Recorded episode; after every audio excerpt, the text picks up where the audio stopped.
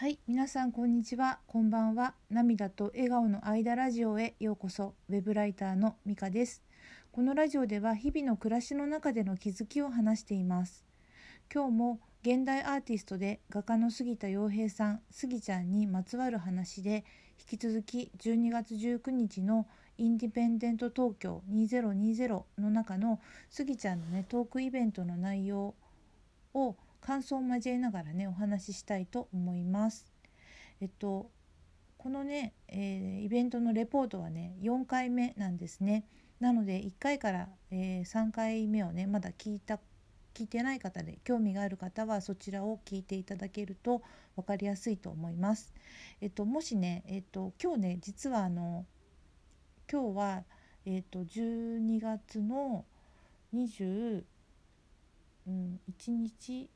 月曜日なんですけど今日ねあのさっき1本目あげたんですよ。で今日の2本目なんですね。なのでもし、えー、とちょっとラジオを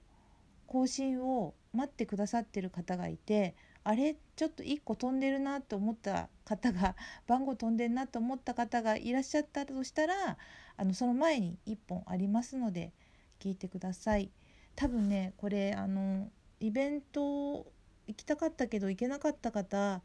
ななるべく早く聞きたいかなとね、まあ、ちょっと勝手に気を回してなるべく早くやってんですけどちょっとね明日からまたちょっと頻度が落ちてしまう可能性があってえちょっとできる範囲で早めにやっています。まあ、そんな感じちょっと変則的ですいませんね。ではちょっと説明長くなっちゃったんですが続きのお話をします。えっと今日のねトークイベントあ今日って今回のねトークイベントのモデレーターでイベントの主催の株式会社タグボート代表徳光健二さんが、えー、とこう言ってたんですね。ある意味ねいろんなことに興味を持ってやるとスギちゃんのようになれるってことかなって言っていたんですよね。そしたらスギちゃんはいやいや僕はまだ途中だし今は皆さんが温かい気分で見守って盛り立ててくれているから自分は立っていられるっていうのがあるので今はここからはバチェロレッテのスギちゃんじゃなくて杉田洋平という画家がいて好きになったきっかけがバチェロレッテだった。元を正せばアート業界に揉まれて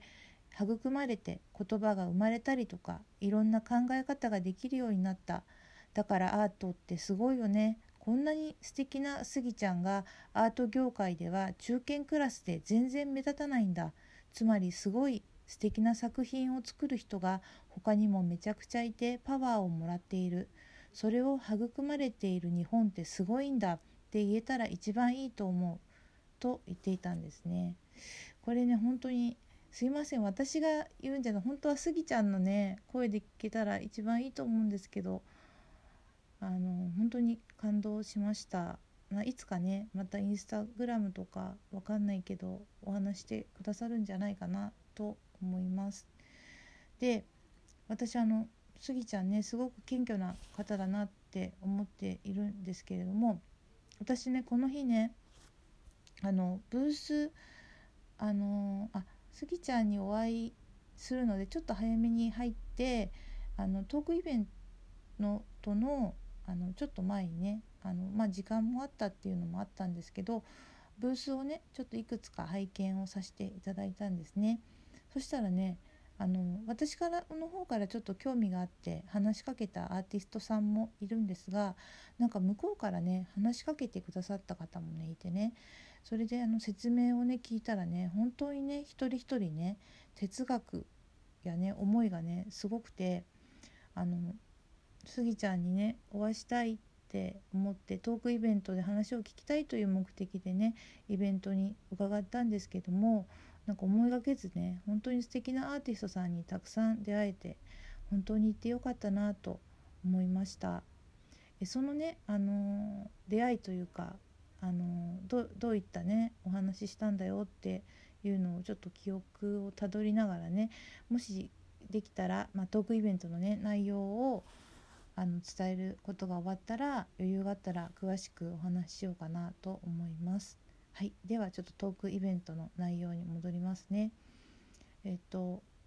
で徳光さんがね今回ねブースを出している人が全部で200人いるとおそらくねスギちゃんみたいにいろんな才能を持った人がいっぱいいるはずなんですよねと。だけどそれがなかなか開花できずにいたりするそういう人がいいチャンスに巡り合ったら持っている才能がもっともっと開花できるんだよねと言っていたんですよね。それでまたその後ねスギちゃんがまたまた素敵な話を聞かせてくれました。なんかさっきから素敵な話素敵な話ってね言い過ぎてねあのなんか先生がここテストに出るぞとか例えばなんか教科書全部ね重要に思えて赤線引きすぎてなんか真っ赤っかになっちゃう感じであの申し訳ないんですけどあの言いますね。でまたちょっとセリフ調で言わせていただきます。あの僕審査するの初めてだったんで一個ずつブースを回ったんですよちゃんと話を聞けたかどうか自信ないけど面白いなって思ったのが目立たない作品なんですけどどんな作品なんですか？と聞いたらお母さんの作品だって言うんですよ50歳か60歳とかくらいの普通に仕事をしているお母さんなんだけど絵が好きでやめられなくて描いているってでお母さんがもう絵が基盤だから捨てようと思っていると。だけど娘さんからすると自分が生まれたから育児に専念しないとダメだから制作活動を自分が削いでしまったんじゃないかと感じている。今ブースに立っているのは娘さんでお母さん本人は家庭の事情で今日は来れない。それで娘さんが必死になってプレゼンテーションしている。絵を見るとシミがある。だけどそれが風合いが出ている。すごくいい。確かに投資に適した作品というかというとそうではないけれど確かに年齢も若くないしポートレートだったりとか二次マーケットに強い作品でもない。だけど僕にはすごく刺さった。二次マーケットには出てこないけど素晴らしい作品というのは見落としている。ちゃんと眼で見てフォーカスできるっていうのが現代アートの良さだと思う。自分はそういう役割というか自分自身がそもそもそうだったからというようなことを言っていました。なんか本当になんかその娘さんの思いとかそれをお母さんの思いとかそれをこうお話を聞いてるスギちゃんが感動したこととかなんかいろいろなそこにまつわる人のあの思いとか感動がねあのなんかこう熱いものが伝わってきました。でその後、えっと徳光さんがねあのスギちゃん自身がねスポットを当ててもらったから恩返しじゃないけど今回ね一人一人いろんなアーティストに新しい光を当ててもいいんじゃないかと考えているんですねと言ってで徳光さんもねなんか心に刺さったのでと言ってバラをねあのスギちゃんに渡していたんですよ。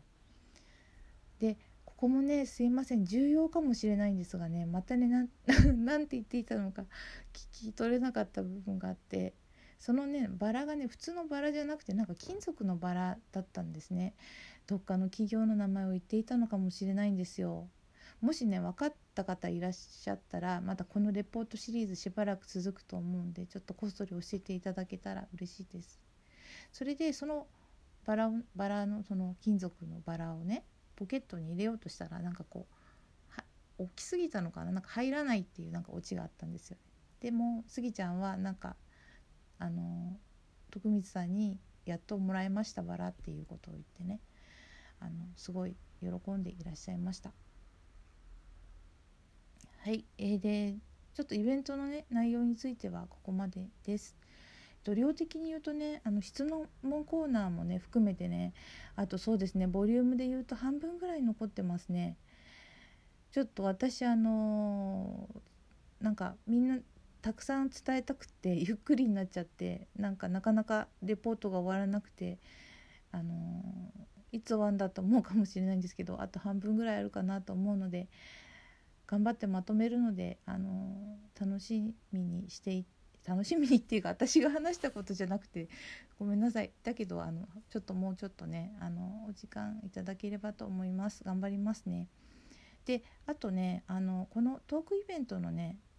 えっとレポートのあのラジオをねあのスギちゃんがねまたブログでご紹介してくださったんですよね。本当にありがとうございます。でねあのたくさんの方にね聞いていただけて本当に嬉しいです。でねお便りいただいたりとかなんかこのトークうんとラジオトークのねギフトとかなんかそうリアクションとかあるんですけどそういうのもねすごいたくさんいただいて励みになりますありがとうございますでお便り紹介しますねお便りをナミさんありがとうございます。えっとトークショーにねナミさんも行かれたっていうことなんですね。であの前回のねラジオ前回っていうかちょっと前のラジオでね赤ちゃん向けの商品の会社は私あの分かんなかったって言ったんですけどリッチェルって言ってたと思うって教えてくださいました。ありがとうございます。リッチェルさんですね。あのベビー赤ちゃん向けの商品の会社の名前はリッチェルさんということです。であとね川口和代さんにはね元気の玉というギフギフトをねいただきました。ありがとうございます。嬉しいです。でね前々回だったですかね原っぱのハイジさんにも指ハートをいいてねちょっとなんだかわからないみたいな言い方をしてしまって本当に申し訳なかったんですがそれもギフトの一つっていうことが分かりました本当にありがとうございます他の方もねたくさんハートとかね笑いとかネギとかリアクションをねいいてすごく励みになります。まあ、時間の関係でねあっさりとしたね紹介になってしまって申し訳ありません。えっとこれからもあの楽しく聴いていただけたら嬉しいです。ということで今日今日というか今回のラジオはここまでになります。今日も最後まで聞いてくださってありがとうございました。ではまたさようなら。